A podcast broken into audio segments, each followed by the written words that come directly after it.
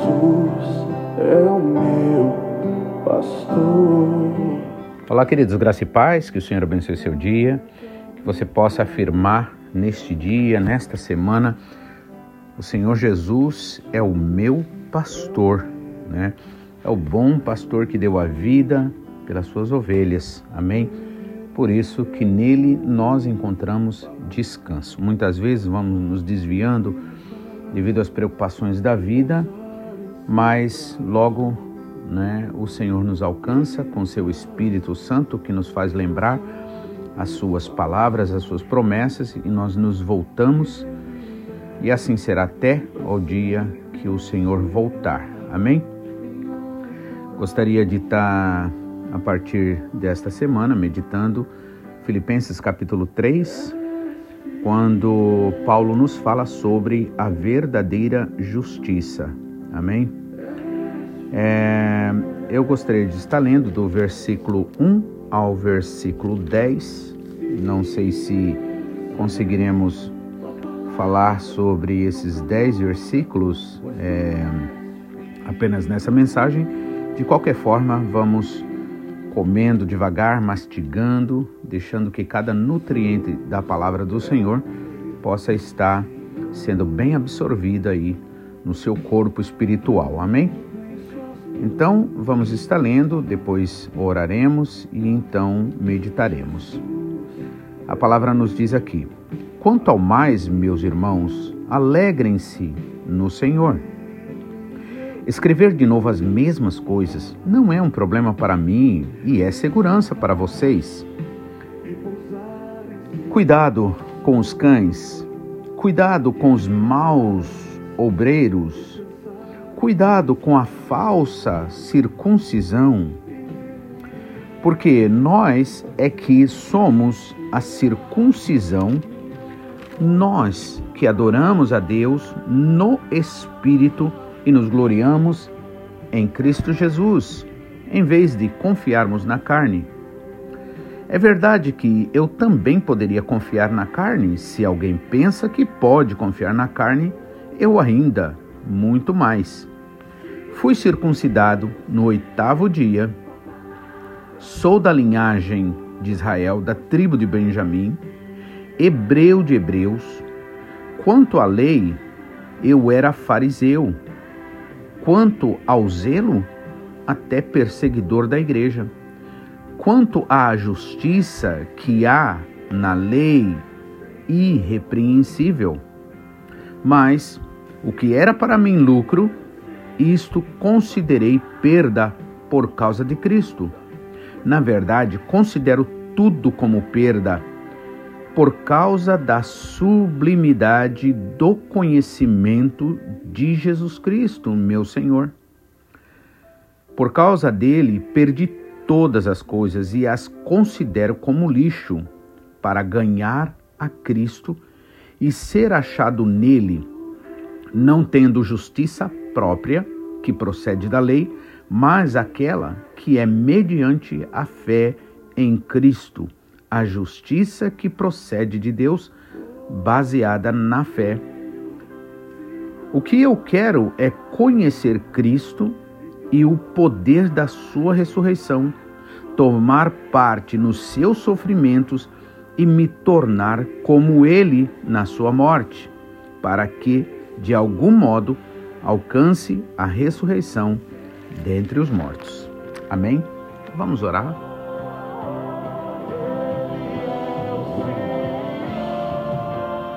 Pai, mais uma vez nós te louvamos, nós te agradecemos, porque Jesus Cristo é o verdadeiro Senhor, como diz a tua palavra. E sendo o Senhor, Ele é Salvador. A tua palavra diz, Senhor, que o Senhor deu a Ele um nome que é sobre todo nome, para que ao nome do Senhor Jesus toda língua confesse que Jesus Cristo é Senhor. E nós te louvamos por isso, Pai. Nós te louvamos por essa vitória tão grande na cruz do Calvário, por esta segurança, Pai, tão grande para a minha vida, para a vida desse meu irmão, desta minha irmã, que está, Senhor, neste momento, dedicando este momento de adoração, a Ti, Pai. Senhor, que o Senhor realmente possa nos ajudar a entender isso. Como o apóstolo Paulo disse aqui, Senhor, o desejo dele, Senhor, é ser convencido né, e permanecer com todos ali, porque o Senhor é o Senhor. Senhor, que como o apóstolo Paulo disse aqui nessa passagem, nós possamos dizer também que, Senhor, consideramos todas as perdas como lixo. Tudo aquilo, Pai, que não estava nos teus planos, na tua vontade. Tudo isso, Senhor, para ganhar o Senhor Jesus e ser achado nele. Porque, Pai, nós sabemos que não é ninguém, não é nada, não são pessoas, por mais respeitosas que sejam, que vão, Senhor, dar a nós só aquilo que o Senhor nos dará. Por isso, Pai, o que nós queremos, como o apóstolo Paulo aqui expressa, Senhor, é conhecer o Senhor Jesus Cristo e o poder da Sua ressurreição e tomar também, Pai, parte nos sofrimentos, Senhor, para que nós nos tornemos como Ele na Sua morte para de algum modo nós alcançarmos, Senhor, de uma forma maravilhosa aquilo que o Senhor nos prometeu. Por isso, Pai, nós, Senhor, te pedimos, nós te adoramos em nome de Jesus, Pai. Pedimos, Senhor, fala conosco, lava-nos, limpa-nos, purifica-nos, santifica-nos, Senhor, e enche-nos do teu Espírito Santo. Ajuda-nos, Pai a ter verdadeiramente, Senhor, um relacionamento com o Teu Espírito Santo, Pai. Perdoa, Pai, todos os nossos pecados, todas as nossas iniquidades, todas as nossas prevaricações, cada momento que temos desagradado o Senhor, Pai, por atitudes, por pensamentos, por sentimentos, por palavras, Pai. Perdoa-nos, Senhor, porque o Senhor conhece o nosso assentar, o nosso levantar, de longe entende todos os nossos pensamentos. Por isso, Pai, nós te pedimos, fala conosco, Senhor. Lava-nos, purifica-nos, santifica-nos. Também declaramos em nome de Jesus, Pai, livre de todo veneno, de toda mágoa, de todo qualquer sentimento, ressentimento que o teu inimigo tenha, Senhor, no intento trazer para nós através de atitudes, Senhor, de pessoas que ainda, ou de irmãos que ainda, Senhor, não compreenderam ou não compreendem a tua vontade, Pai. Não queremos jamais, Senhor, ser impedimento para que essas vidas sejam também abençoadas.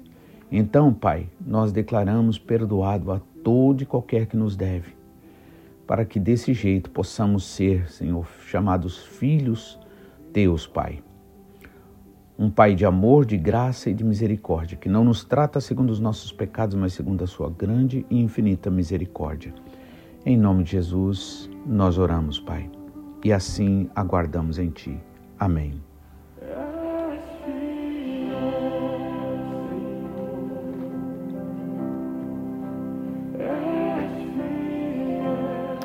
Amém. Graças ao nosso Pai pela sua fidelidade palavra deixa bem claro que se não fossem as fidelidade, a fidelidade do Senhor, nós já teríamos sido destruídos, se não fosse as suas misericórdias.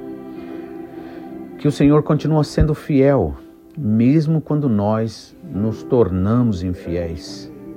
Então, nós devemos verdadeiramente sempre lembrar disso.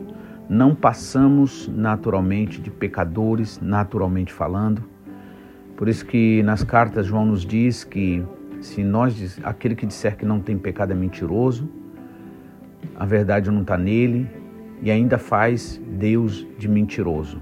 Mas todo aquele que admite, todo aquele que confessa, com certeza alcança o perdão. Mas é importante nós orarmos e não só pedirmos perdão, mas também a purificação, para que cada vez mais nós sejamos lavados, purificados, santificados, consagrados mais e mais ao Senhor. Amém? Então, aqui Paulo está falando sobre a verdadeira justiça. Uma das grandes lutas de Paulo era falar, era realmente cuidar da igreja para que a igreja entendesse, né, entre a verdadeira justiça que vem de Deus através do Senhor Jesus Cristo e aceita pela fé e a justiça que vinha da do cumprimento da lei e de todas aquelas exigências cerimoniais, né? E cada um, Paulo disse, viverá de acordo com aquilo que escolheu, né? Jesus certa vez disse que mesmo um servo bom que faz tudo, depois de, depois de fazer tudo o que tinha que fazer, ainda será considerado servo inútil, porque nesse sentido, então, o, o servo, dentro da servidão da lei, nós precisamos entender isso, né? É, servidão da lei, aquele que acha que tem que merecer, aquele que acha que se. É, e isso define entre servo, em um sentido, e, e filhos, né? Porque o filho ele não faz para merecer, ele faz realmente para agradar, né? E quando e no caso do servo, ou seja, aquele que é que não permanecerá na casa, né, como Paulo disse, né? Ele ele vai fazer para ser aceito. E aí Jesus colocou dois tipos de servos. Um que era bom, o servo bom, é aquele respeitoso, educado, aquele que faz tudo direitinho, aquele que é dedicado, e o servo mau, aquele relaxado, que só faz porque tem que fazer, né? Mas, é, como nosso pastor sempre nos explica, né, três categorias. Primeiro, quando você sai do mundo, você se torna servo de Deus, ou seja, aquele que é, é escravo. Inclusive, o povo de Israel foi tirado do Egito à força. Não foi por vontade deles diretamente. Por quê? Porque por eles eles decidiriam ficar lá o tempo todo, o resto da vida. E como Deus tinha feito uma promessa a Abraão, então Deus não estava sendo injusto porque ele estava cuidando daquilo que, ela, que era dele e cumprindo uma promessa que ele fez a Abraão, né, com seus filhos, com seus descendentes. E mas os filhos, os descendentes ali, eles estavam já acostumados com aquela escravidão, então por eles eles preferiam morrer o resto lá, todo mundo lá e tudo bem, fazer o quê, né? Até também porque muitas vezes você sonhar com uma nova vida pode começar a trazer um certo incômodo também, trazer certas responsabilidades e isso nos faz muitas vezes nos acomodar às coisas ruins, às coisas erradas, né? E aí Deus tirou com a mão forte o seu povo. Só que aquele espírito de servidão, aquilo que eles tinham aprendido ali, não saiu deles. É, né, é, continuou neles. E o objetivo de Deus para que eles passassem pelo deserto, pelo sofrimento, por toda aquela coisa, a palavra de Deus nos justifica, Deus nos justifica dizendo: Eu fiz vocês passarem pelo deserto para conhecer o que está dentro do coração de vocês, porque uma coisa é falar, uma coisa é fazer uma, uma aparência, né? mostrar uma imagem boa, bondosa, é, de alegria, de voluntariedade. Outra coisa é quando na provação as coisas acontecem, aí é que vai se revelar o que está lá dentro do coração das pessoas. Então, fazer caras boas, né? Falar manso, bonito, isso não vai realmente mudar uma realidade que só Deus pode mudar lá dentro. E aí Deus fez eles passarem pelo deserto, como faz a gente passar por problemas, por situações, para provar o que está dentro de nós. Agora, claro, não é que Deus não sabe, não é que Deus não conhece. Nós é que muitas vezes nos enganamos tanto ao ponto de achar que a gente é bom que a gente é perfeito. Por isso mesmo, por acreditar nisso, é que todo mundo é errado, só a gente é certo, não é? E aí Deus faz essa situação, né, não por punição, mas por amor, por graça, por misericórdia, nos dando a chance de a gente chegar a um fato de que realmente nós precisamos, de fato, da misericórdia e da graça de Deus. Por isso que Jesus falou que é, é, é bem-aventurados misericordiosos, porque eles alcançarão misericórdia. Né? Ou seja, não disse que talvez eles precisem de misericórdia, disse alcançarão misericórdia. É, é fato isso, né? Então, é, só que aquele espírito de servidão ali, né? Então veja só, um trabalho é de Deus. O primeiro trabalho é de Deus. Ele tira o povo do Egito com mão forte, né? Ele rapta ali o povo dali, né? Tira das mãos de é, de Satanás, que era Faraó, né? Aí agora deixa passar pelo deserto. Por quê? Porque Deus agora começa a exigir de mim e de você uma, uma é, responsabilidade, né? Ele começa a exigir responsabilidades, minha e sua, nossa.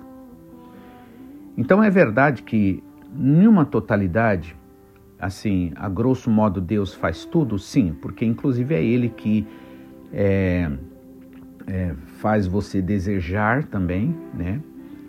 É Ele que, que opera em nós o querer, né? provoca uma vontade, um desejo de ser livre, de se libertar, de, de adorá-lo, de amá-lo, né? E é Ele também que é, realiza, ou seja, é Deus no começo, no meio e no fim. Só que na conjuntura desses, né, dessas situações da vida, Deus chama a mim e a você a ter uma atitude que realmente dê a ele o poder para ele fazer aquilo que só ele pode fazer. Por exemplo, de servo para é, amigos, que é um processo, por isso que eu disse, nosso pastor, ele fala sobre isso, né? Três, é, é, três fases na vida do crente. A primeira, você sai do mundo. Então você estava no mundo, você está com aquele espírito de escravidão, né? Você está no vício, você está num monte de coisa. Aí depois, agora, você começa a ser servo de Deus. Depois, Jesus chega uma hora e diz assim: Olha, agora eu não vou mais chamar vocês de servos, mas eu vou chamar vocês de amigos, né? Porque o servo não sabe dos planos, mas o amigo já sabe.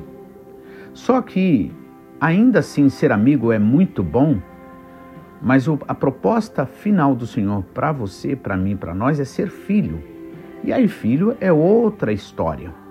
Então, nosso pastor sempre lembra aquela passagem quando Jesus diz de dois filhos. O pai chega e diz assim: Olha, filho, vai, é, é, faz isso. E o filho diz que vai fazer e não faz. Ao outro, filho, faz. E o outro diz: Não vou fazer e acaba fazendo. E aí Jesus pergunta: Qual desses dois agiram melhor? Ah, aquele que disse que não ia fazer, mas fez né? Então, mas de qualquer forma, filho é filho. Não há condenação para o filho. Pode haver um castigo, pode haver uma, uma bronca, né? Mas não vai haver condenação. Aí é diferente, né? Então, é, o objetivo de Deus é isso: é que a gente verdadeiramente se reconheça como filho de Deus o que somos, porque em Jesus Cristo, isso já está é, determinado por Deus, nós nos tornamos filhos de Deus. Né? A todo aquele que aceitou Jesus Cristo como seu Salvador, aceitou sua, é, seu sacrifício, né? esse se tornará o quê? Né? Deus deu-lhe o poder de ser feito filhos de Deus. Então já foi feito filho de Deus através do Espírito Santo. Mas, mesmo sendo filhos, mesmo tendo a promessa, muitas vezes nós agimos como servo. É igual o irmão do pródigo. O irmão do pródigo, ele agia como um servo, né? como um simples trabalhador ali. Né? E ali tanto é, isso até justifica também a amizade dele de uma forma mais, né? ao invés dele perguntar para o pai, não, pergunta para o servo que, que barulho é esse? O que está acontecendo? Né? Por quê? Ele é filho, mas tem espírito de servo e age como servo. Como se, e a gente percebe isso na fala dele no final, quando o pai diz: Olha, teu filho, teu irmão voltou e a gente tá alegre. Tá. Aí, pai, como assim? Esse cara que é, é, desperdiçou toda a sua riqueza com prostitutas, com um monte de coisa, e agora o senhor aceita ele? Que isso? Eu tô aqui o tempo todo, trabalho direitinho, faço tudo conforme manda, né? Sou dedicado. Eu não sinto isso, não sinto alegria, não sinto paz, não sinto amor. Só perturbação, só fadiga, né? E aí o que que acontece? O pai diz pro filho, né, que tem espírito de servo: "Mas filho, teu irmão estava perdido, ele ia ser perdido eternamente. Agora ele voltou. Como assim a gente não vai se alegrar com isso? Por isso que manter um espírito de servidão realmente mata a alegria. Por isso, onde entra a lei, a graça não permanece. Então veja, nós precisamos entender isso para que a gente possa permitir que Deus esteja trabalhando em nós e a gente parar de responsabilizar Deus por tudo e por todas as coisas. No sentido assim, ah, se deu errado na minha vida é porque Deus quis assim. Se eu não fiz isso, é porque Deus quis desse jeito. Porque desse jeito, então, nós nem teremos que passar na, no tribunal de Cristo, afinal de contas, passar lá para quê? Né? Só para é, ser reprovado, no, não assim perder a salvação, mas para ser reprovado, se foi Deus que tudo quis daquele jeito, daquela e não é assim mesmo, né? Não é desse jeito. Nós precisamos entender a responsabilidade que nós temos em Cristo. Por isso Paulo diz que nós somos cooperadores com Deus, né? Somos cooperadores. Por isso que eu sempre lembro, Jesus sempre antes de fazer alguma coisa que só ele podia fazer, ele pedia para alguém fazer outra coisa. Amém? Isso é maravilhoso. É gostoso a gente saber que a gente está sendo incluso, que Deus está acreditando na gente, o nosso Pai, melhor dizendo, está acreditando na gente, que Jesus acredita na gente. Acredita não no sentido de é, achar que a gente é bom, que a gente consegue tudo, mas essa palavra acredita tem a ver com acreditar, dar crédito, né? Então, por exemplo, quando se faz um crédito na sua conta, quando se entrega alguma coisa para você, isso é uma forma de crédito, né? Então, por isso vem o verbo acreditar. Então, Deus acredita na gente, nosso Pai acredita na gente, Jesus acredita na gente. Amém? Então, é, Paulo aqui, né, nesse capítulo 3, ele diz: Quanto ao mais, irmãos, alegrem-se no Senhor. E ele diz: escrever de novo as mesmas coisas não é um problema para mim, é segurança para vocês. Amém? Hoje a gente sofre verdadeiramente é, um dos problemas nesse mundo líquido, nesse mundo de rapidez, de gratificação instantânea, a gente tem um problema muito sério. O que é? Não suportamos uma mensagem que seja depois de cinco minutos. Isso é bem visto no TikTok, entre outros né, vídeos aí. Né? Poucas são as pessoas que buscam profundidade. Poucas são as pessoas que procuram entender as estruturas, né? mas querem viver só no gostoso, vamos dizer assim, da superficialidade. Né? Não se aprofundam, né? não, não mergulham. Né? Então, escrever de novo as mesmas coisas não é um problema. Glórias a Deus por isso, né? Por quê? Porque imagine, irmãos, é, que a gente, a gente tem que entender que a gente não aprende é, porque a gente ouviu uma vez. Certa vez uma pessoa chegou para mim e por uma situação em particular numa das nossas igrejas é, foi colocado duas vezes o mesmo, o mesmo vídeo da pregação do pastor. E daí a pessoa reclamou, veio reclamar para mim, e graças a Deus o Senhor tem me ensinado a, a, a vigiar para que a gente não caia na. Porque muitas vezes as pessoas vêm falar, e, e se você não tiver no espírito, você vai reagir na carne, né? Mas graças a Deus, não. Deus me abençoou E eu respondi para a pessoa, eu falei assim, olha, geralmente, é, eu falei assim, olha, eu não vejo isso como um problema. Ouvi duas, eu ouço muito mais, eu falei para a pessoa, eu ouço muito mais que uma vez a mesma pregação. Sabe por quê? Porque eu quero internalizar bem, eu quero entender bem, eu quero mastigar bem. Porque ninguém, ninguém consegue entender muitas vezes tudo de uma vez só.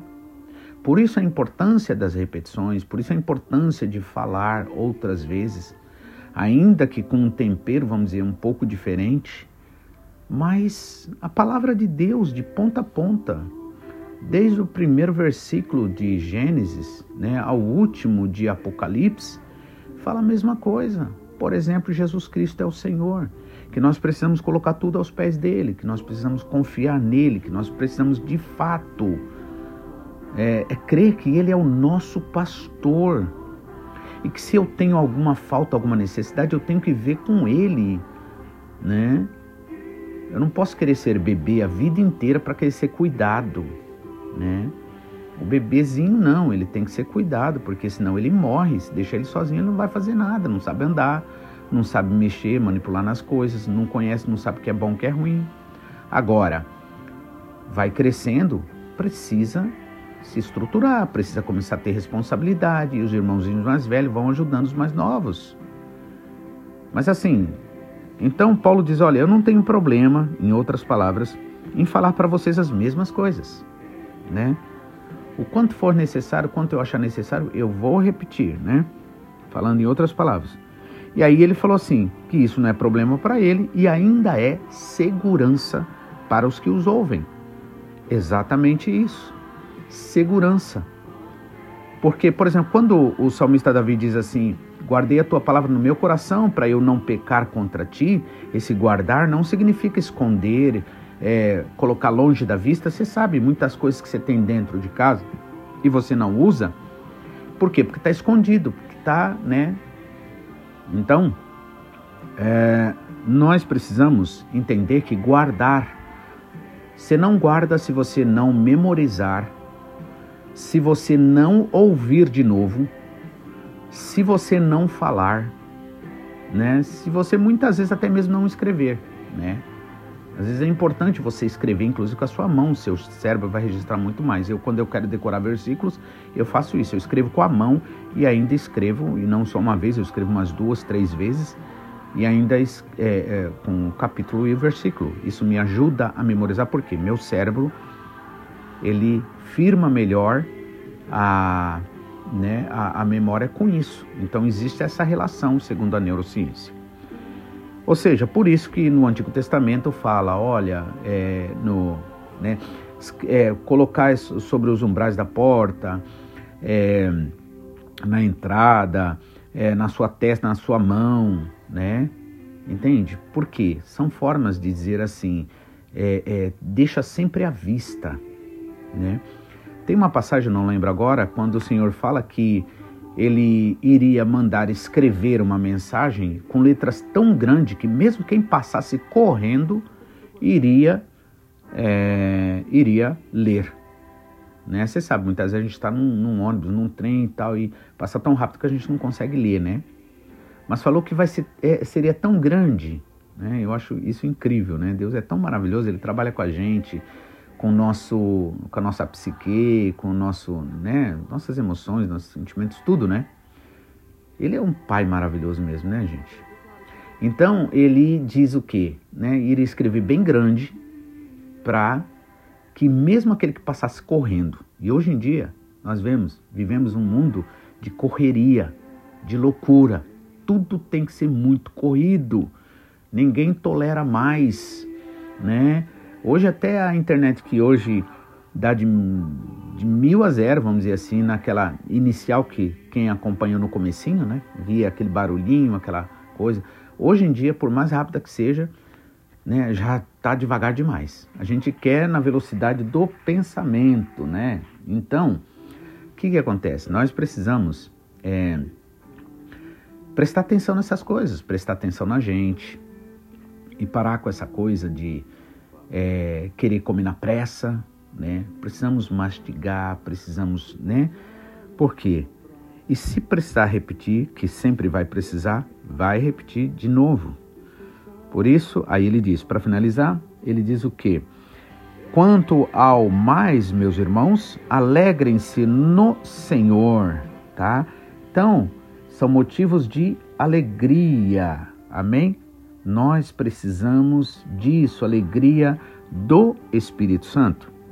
Então, alegrem-se, vocês têm motivo de se alegrar, vocês não têm motivo de ficar reclamando, de ficar murmurando, né, de ficar vendo mal, vocês têm motivo de se alegrar, porque o Senhor Jesus Cristo conquistou para você, para mim, para nós a justiça, amém? Que eu jamais e você jamais conseguiria pela, pelas obras da lei, né? Alegrem-se no Senhor, não é no mundo, não é nas coisas, no Senhor. E escrever de novo as mesmas coisas não é um problema para mim, mas é segurança para vocês. Que Deus abençoe, que vocês realmente possam entender isso. Guardar significa memorizar. Aliás, a palavra decor significa é, decoração, né? Amém? Então vem dessa ideia, decoração a partir do coração, é decor. Então você só sabe alguma coisa de cor quando aquilo entra dentro de você, no seu coração. Amém? Que você deixe as melhores coisas, a palavra do Senhor, que é água que lava, que limpa, que purifica, que manda tudo que é sujeira de pensamento, sentimento embora. Se você quiser ser uma pessoa livre de verdade, entregue totalmente seus cuidados ao Senhor, confie nele e o mais ele fará. Amém? Porque ele é Senhor. Deus abençoe e tenha um ótimo dia em nome de Jesus.